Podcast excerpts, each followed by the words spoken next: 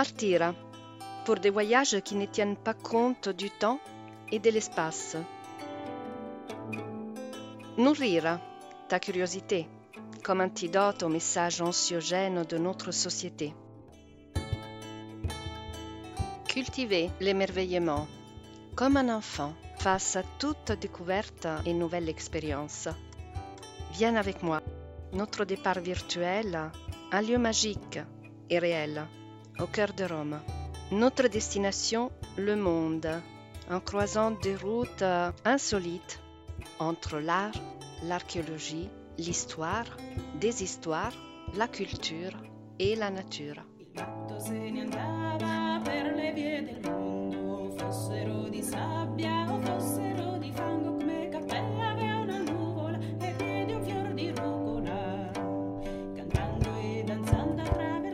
Comme un voyage, le podcast pour toi et pour tous les humains curieux.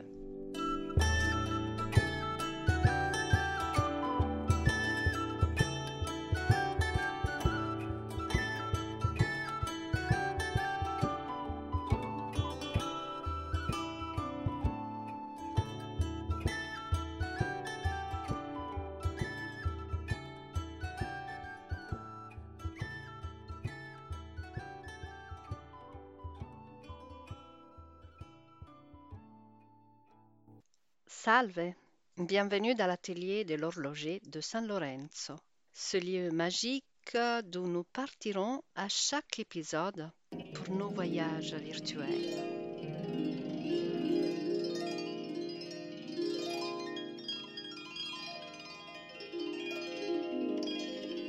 Tu es touriste ou voyageur?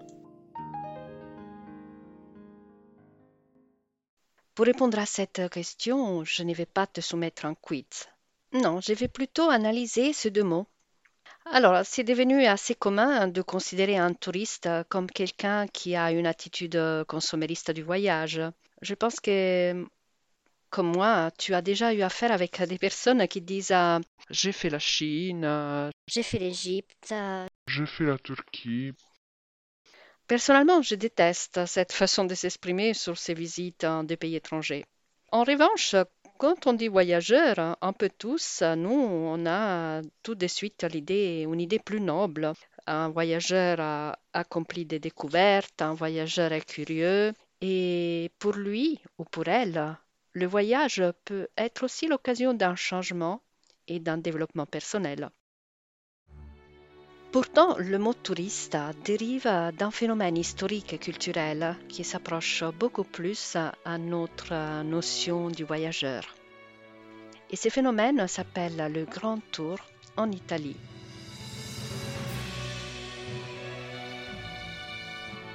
Le Grand Tour en Italie était un voyage que les jeunes gens, les jeunes aristocrates du Nord-Europe accomplissaient pour finaliser leur éducation L'étape la plus importante de ce voyage était l'Italie qui était considérée le berceau de la culture.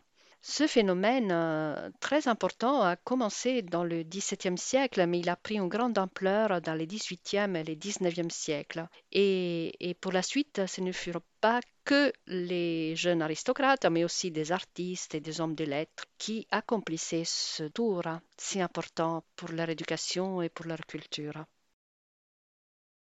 Mais avant de parler de ces phénomènes hein, avec euh, ces conséquences si importantes euh, pour notre culture euh, occidentale, pour l'art, pour la littérature, pour la notion même d'Europe, nous allons faire plutôt un petit voyage en arrière pour visiter les grandes routes et les chemins des voyageurs qui ont parcouru l'Europe dans des époques plus lointaines.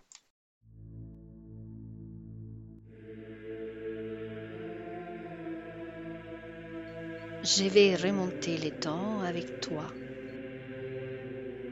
Nous sommes dans l'Europe du Moyen Âge. Au Moyen Âge, il y a deux types de voyageurs. Le pèlerin et le clericus vagans. Commençons par le pèlerin. Au Moyen Âge, l'Europe, le continent européen, était sillonné des chemins de pèlerinage Les routes les plus importantes étaient celles qui menaient à Saint-Jacques-de-Compostelle, celles qui menaient à Rome et celles qui menaient à la Terre Sainte. Essaye d'imaginer ces pèlerins provenant de toute Europe qui parcouraient des réseaux routiers prévus à cet effet. Je vais te parler de la Via Francigena, qui est longue à bien plus que 3000 km et qui menait de Canterbury en Angleterre, qui traversait l'actuelle France, la Suisse et qui descendait jusqu'à Rome. Ensuite, euh, ce parcours continuait jusqu'au sud de l'Italie, dont ceux qui voulaient pouvaient s'embarquer pour la Terre Sainte. Maintenant, ferme les yeux et imagine à quoi il devait ressembler le voyage d'un pèlerin.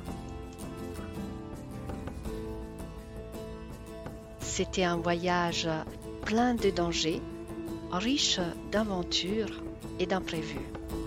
Le pèlerin partait à pied de chez lui et y rentrait à pied. Il y avait des cours d'eau à traverser, des montagnes à franchir, des risques d'agression, des routes pas toujours praticables selon la saison. Il devait s'adapter au changement d'itinéraire et faire sa route au quotidien.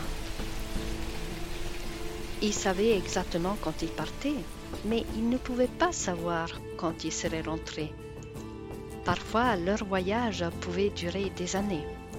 On ne peut qu'admirer le courage et l'essence de la débrouillardise du pèlerin, en comparaison duquel nous ne sommes vraiment pas des grands aventuriers.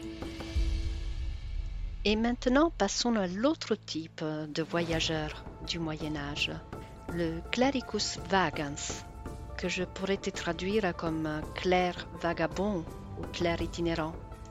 Mais qui est-il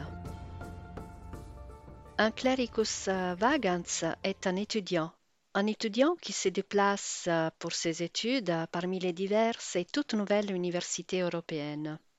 Les clerici vagantes, qui est le pluriel en latin de clericus vagans, faisaient partie de l'ordre clérical.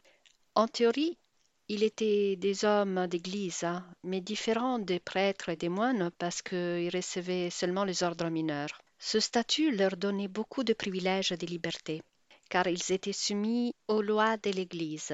Ils n'avaient pas les entraves liées aux lois des villes ou des pays qu'ils traversaient. Pour résumer, on peut dire qu'il s'agissait d'une classe intellectuelle, libre et consciente de ses privilèges, et qui, de plus, critiquait les institutions ecclésiastiques et ses impositions sociales.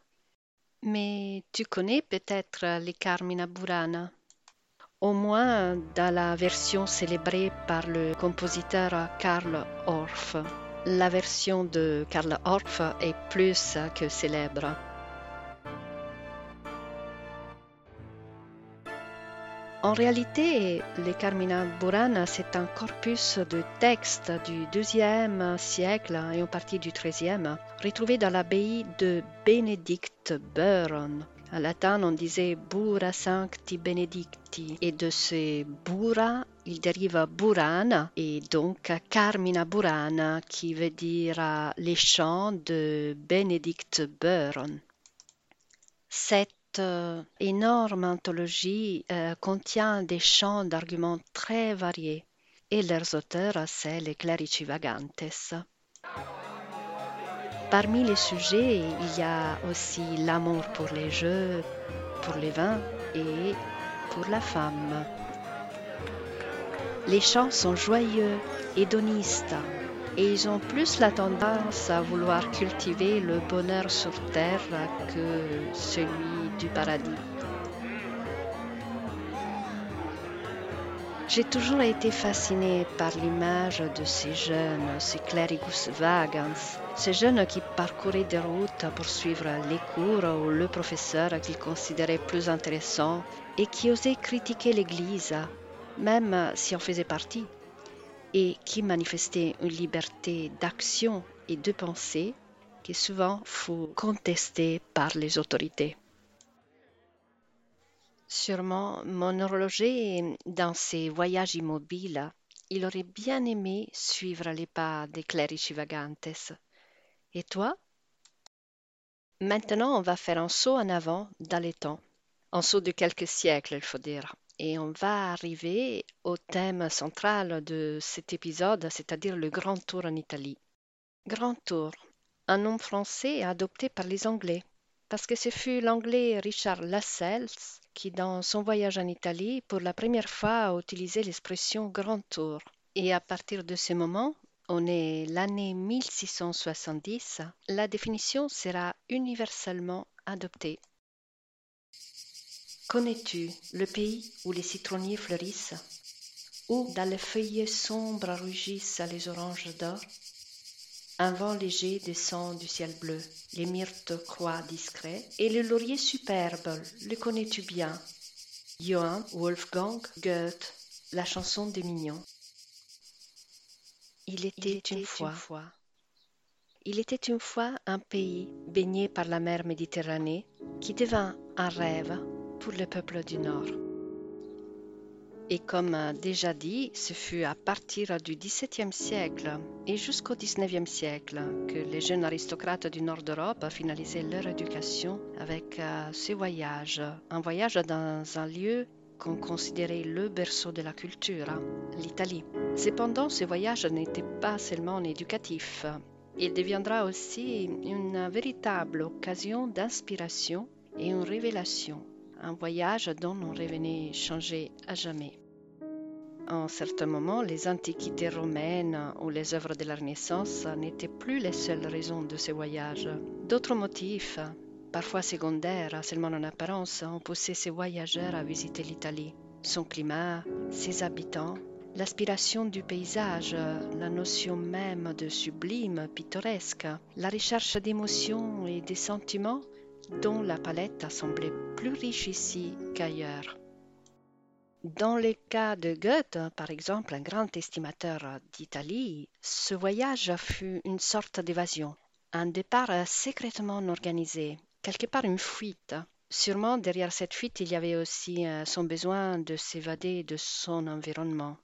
Et c'est lui-même d'ailleurs qui écrira que l'Italie pour lui était l'espoir d'une nouvelle renaissance. C'était le pays où les citrons poussaient, luxuriants, et le soleil resplendissait tous les jours, où les gens étaient amicales, la nourriture et le vin goûteux.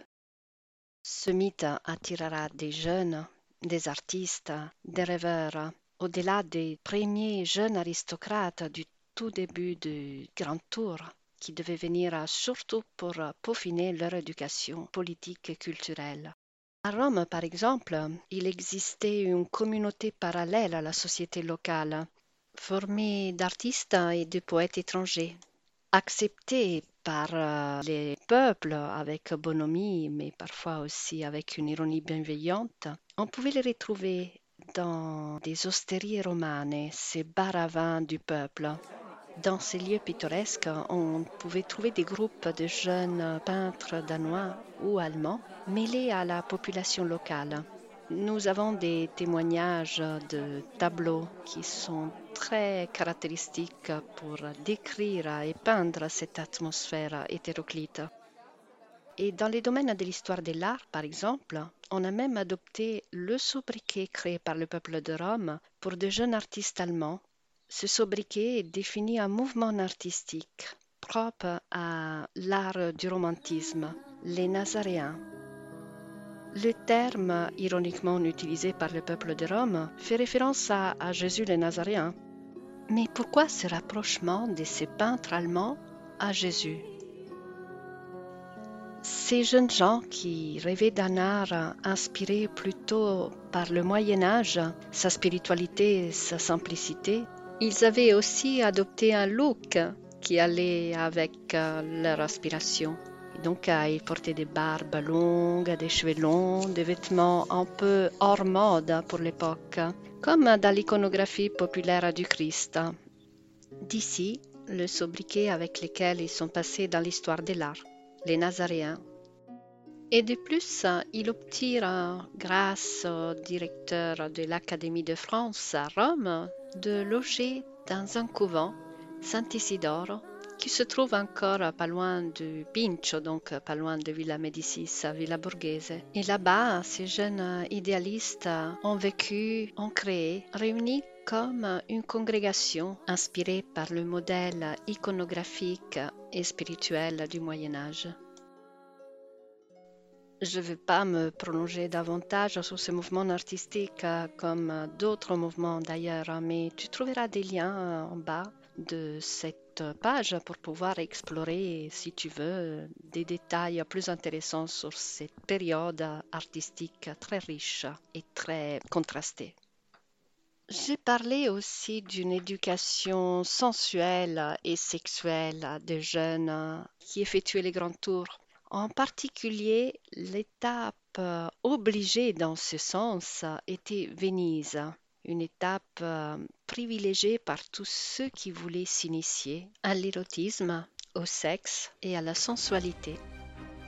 Venise était considérée une ville aux mœurs licencieuses en raison de la mémoire des anciennes courtisanes vénitiennes célébrées pendant la Renaissance et avec la présence de nombreuses maisons de plaisir où les héritières des anciennes courtisanes continuaient à proposer leurs services et leur savoir-faire. Et cette euh, initiation sexuelle et sensuelle était très souvent aussi cité dans la correspondance épistolaire des jeunes qui voyageaient à Venise. Mais au-delà de cette motivation très spécifique, Venise reste l'une des étapes les plus importantes du Grand Tour pour sa valeur artistique et culturelle, mais aussi pour sa spécificité administrative. Sa particularité est d'être une république très ancienne et pour cela, elle devient un modèle d'étude des jeunes aristocrates anglais qui se préparent à la vie politique dans leur pays d'origine. Je vais maintenant et pour l'instant laisser de côté les jeunes anglais, les jeunes danois, les jeunes allemands et te parler d'un autre artiste très connu et qui appartient à la culture française. Un artiste dont la vie a été strictement liée au pays des citrons. Je vais te parler de Stendhal. Marie-Henri Beyle, mieux connu comme Stendhal, nous a laissé des romans inspirés à l'Italie et un célèbre voyage en Italie. Et en plus de ça, il nous a laissé le nom d'un syndrome, le syndrome de Stendhal.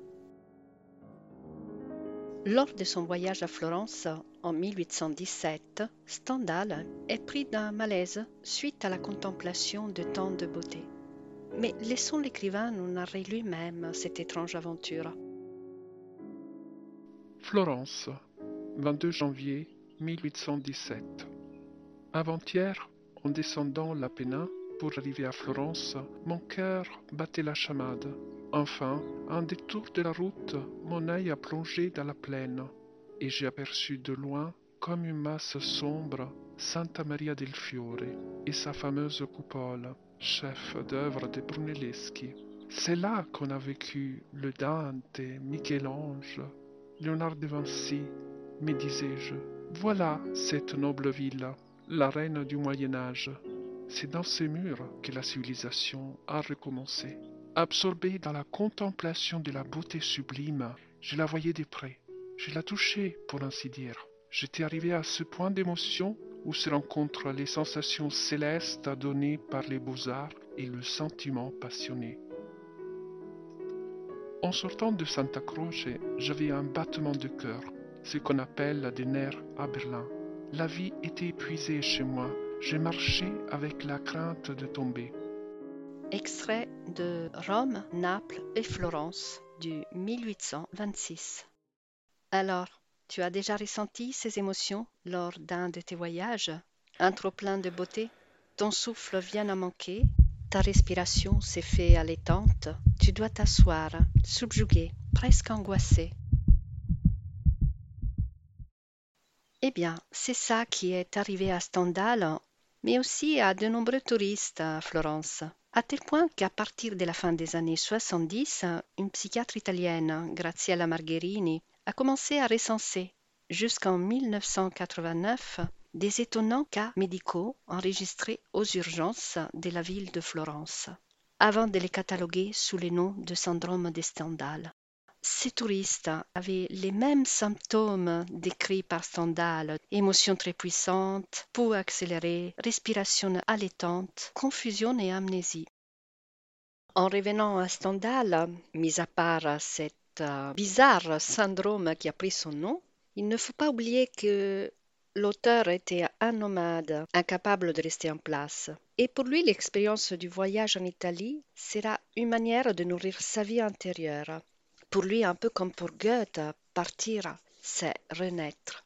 On pourrait conclure en affirmant que ce voyage en Italie, ces voyages en Italie, parce que Stendhal se rendit pour un total de 17 ans dans les belles païses, nourriront son œuvre, bien sûr, mais surtout ils formeront l'homme. Et Stendhal en était bien conscient. Dans son euh, œuvre, son carnet Rome, Naples et Florence, il n'hésite pas à dire Mes voyages en Italie me rendent plus original, plus moi-même, plus moi-même.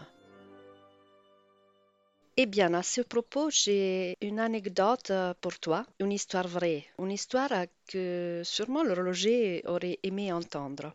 Il y a des années, une dame qui suivait mes cours d'italien m'a raconté la raison pour laquelle elle avait commencé à sa retraite à prendre des cours de langue italienne, elle qui n'avait jamais appris des langues étrangères.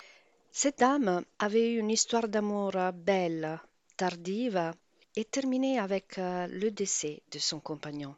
Mais elle m'avait raconté un jour que, peu après l'avoir rencontré, il lui avait dit vouloir partager avec elle un voyage en Italie, plus précisément en Toscane, une région où lui s'est rendait pratiquement tous les ans. Cet homme qu'elle aimait autant était un breton pure souche, avec euh, la personnalité qu'on s'imagine d'un breton, qui calquait un peu les stéréotypes des bretons. Taciturne, introverti, très discret dans les gestes, les mots et surtout les manifestations affectives. Ce qui a rendu magique euh, ce premier voyage de mon élève avec euh, son amour en Italie, c'est la transformation subite au passage des frontières entre la France et l'Italie. Son homme s'était transformé, transfiguré, et une fois arrivé au village où il se rendait depuis des années, Dr. Jekyll est devenu Mr. Hyde. Un visage radieux, souriant, des grands gestes, comme un vrai Italien, tape sous les dos de ses copains toscans, et tout ça en un italien parfait. Sylvia, elle m'avait dit, je n'avais jamais vu ça et j'avais affaire à un autre homme. Passer à nouveau la frontière dans l'autre sens et donc de retour chez eux, Mr. Hyde est redevenu Dr. Jekyll avec euh, une confession à sa compagne quand même. De retour, il lui dit avec euh, ses propres mots ce qui suit. Mes voyages en Italie me sont indispensables, car cette personnalité qui est latente en moi, je ne me permets pas de la vivre chez moi et je me permets de la vivre que là-bas. Mes voyages me rendent plus original, plus moi-même.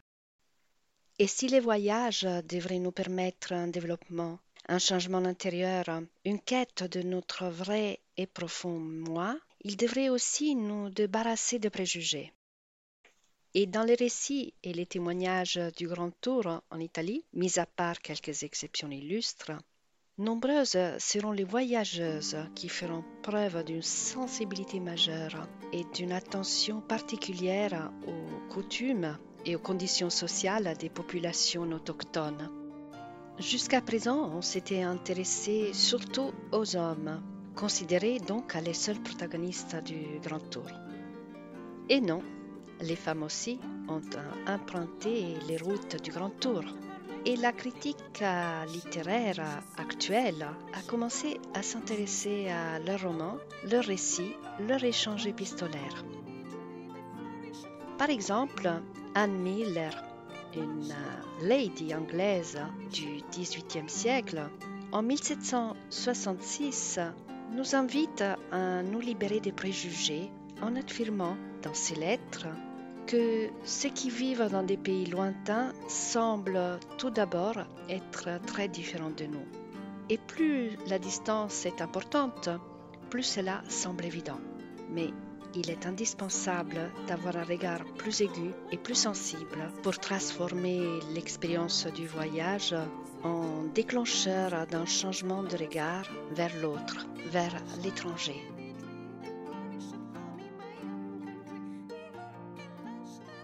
Maintenant, je vais te parler d'un personnage qui m'est particulièrement cher. Une écrivaine qui nous a laissé un roman très connu, tellement connu qu'il a fini pour effacer la mémoire de son autrice. Je vais te parler de Mary Shelley. Et ce roman si célèbre qu'elle a écrit, tu n'as pas compris? Bah, Mary Shelley est l'autrice de Frankenstein, dont le sous-titre était Le Prométhée moderne. Je dois commencer à te dire que Mary Shelley mériterait à elle seule plusieurs épisodes de mon podcast en te racontant en même temps les épisodes, les valeurs et les voyages en Italie de toute une génération de poètes romantiques anglais, parmi lesquels euh, le mari de Mary, Percy Shelley, Lord Byron et John Keats, un jeune poète mort à Rome et enterré dans ce lieu que les Romains appellent le cimetière anglais, un cimetière où ils sont enterrés toutes les hum, personnes en étant catholiques et dans lequel on trouve des personnages célèbres une atmosphère particulière. Mais revenons à Mary. Mary ne peut pas être identifiée comme grande touriste et comme voyageuse pourquoi? Bah, Parce qu'elle-même, étant consciente de sa façon de vivre son séjour en Italie, s'est définie et s'est signée parfois dans ses lettres comme Anglo-Italicus. C'est quoi un Anglo-Italicus Pour Mary, ce terme sert à définir toute personne anglaise, évidemment, qui, comme elle, soit dotée de sensibilité et de connaissance de l'Italie. La mission des Anglo-Italiens et de faire connaître ce pays sous toutes ses facettes aux personnes qui sont restées en Angleterre, afin de leur fournir des exemples culturels et politiques hors des stéréotypes nourris en Grande-Bretagne. Mary sait d'être intimement partagée entre l'Italie et l'Angleterre, son pays natal. Et dans ses journaux intimes, ou ses lettres, ou ses romans, elle euh, se présente comme une figure euh, qui a su se tracer un chemin d'émancipation en tant que femme, en tant qu'artiste, et pour elle, en partie de ce mérite revient à l'Italie. Et pourtant, et pourtant c'est en Italie qu'elle a perdu des êtres chers, deux de ses enfants d'abord, et enfin son mari, le poète anglais Percy Shelley, mort d'un accident, un naufrage sur la côte toscane. Mais cela ne l'empêchera pas de penser à l'Italie comme un pays que le souvenir pendra comme un paradis. Malheureusement, cette vision et cette conscience du voyage comme développement personnel, comme attitude à se libérer des préjugés et dans le respect du pays visité se transformera quelques décennies après en toute autre expérience. Nous sommes en 1865. Cette date marque la naissance du tourisme moderne avec l'ouverture de la première agence de voyage au monde à Londres, la Thomas Cook Son. Bon, il faut dire que au début, les buts de Thomas Cook n'étaient pas économiques. Il voulait simplement encourager les gens à élargir leur horizon. Mais il fut victime de son succès et son initiative se transformera avec le temps en une véritable entreprise à business. C'est le début des voyages organisés. Et avec les premiers voyages organisés, le tourisme, qui prendra quand même le nom de ce grand tour, devient un phénomène de groupe. Et avec le temps, l'esprit et les modes de déplacement changent. Les voyages changent, les trains commencent à sillonner les chemins de fer européens. Les personnes en route pour l'Italie et pour ailleurs prendront ce nombre de touristes. mais ils n'auront pas la même motivation des grands touristes. Et ces touristes se déplaceront et se déplacent en groupe et en famille, apportant avec eux le confort, les coutumes et surtout les préjugés profondément enracinés de leur pays. Le tourisme de masse est né. Oui, tu vas sûrement penser que je suis un peu dure avec mes propos. Mais en conclusion, je vais te dire aussi que aujourd'hui sont vraiment nombreuses les personnes qui ressentent la fatuité et l'insatisfaction du voyage vécu comme un phénomène consumériste dont on revient souvent rempli de gadgets, de photos et de selfies, mais vide et sans aucune richesse intérieure.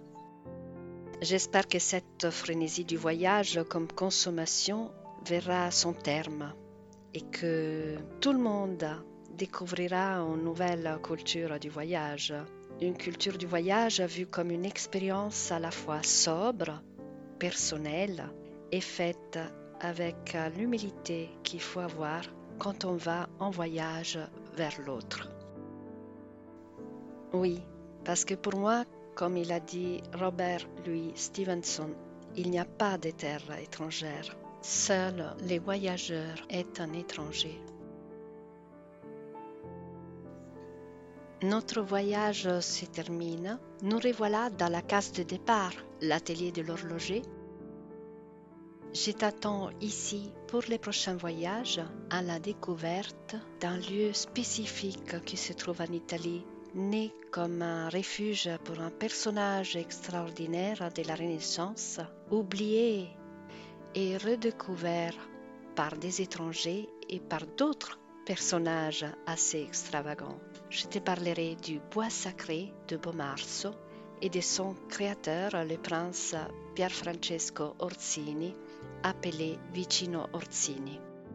En attendant mon prochain voyage avec toi, je t'invite à aller consulter les liens et les informations que j'ai mis en bas de cette page. Ça te permettra de prolonger ce premier voyage partagé. À très bientôt.